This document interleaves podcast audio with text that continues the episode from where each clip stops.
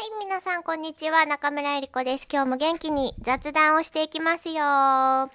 えー、と言いつつ、皆さんからいただいたメールだから雑に扱っちゃダメよね。えー、こちら、吉田アドレスの方に届いておりましたが、ね、僭越ながら吉田さんは、えー、ただいま、年齢に抗うことができず、えー、過料中でございますので、でも無事です。えー、私読ませていただきます。吉田さん、中村さん、ワンバンコ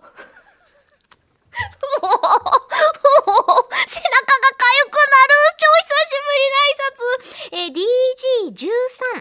えー、DG13、DG13 さんかな？と申します。えー、最近、派遣先が変わり、3年間住んでいたアパートから次の仕事先に近いアパートに引っ越したんですが、アパート選びは派遣会社任せで引っ越しました。えーと、いろいろなことが書いてあるんですよ。で、えー、吉田さん、中村さん、引っ越しをするときは自分で物件を探した方がいいですよ、と。なぜかというと、この DG 13さんの、えー、お家がですね、こドアがあるでしょ？玄関のドアに。そこに、郵便を入れてくださいの穴があるんですけど、その穴の内側に、郵便受けの、あの、こうカゴみたいなやつがついてなかったんですって。だから、ちゃんと自分で物件を選んでくださいねって言ってるんですけど、私びっくりしたんですが、世の中の何パーセントぐらいが DG さんと同じ、あの、生き方を知ってるんですか？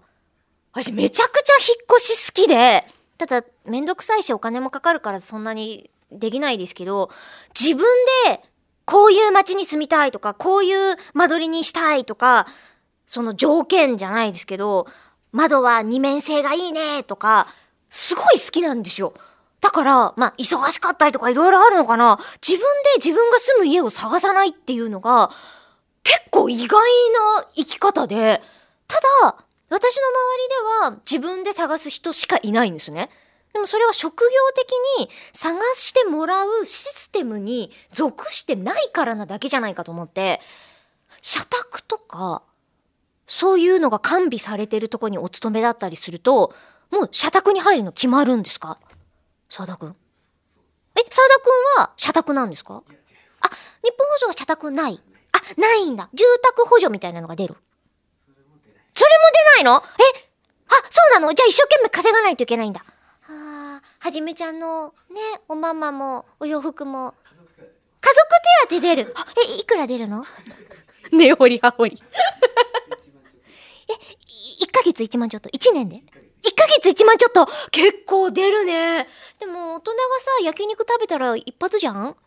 ちゃんとそれはじめちゃんに使ってます？おむつ、あおむつねかかるもんねいや、あんなに使い捨てなことない。え、大人用と子供用はどっちのおむつが高いん ですか？ああ、そう、か。いや、私、あの、あ、もう、もう時間でーす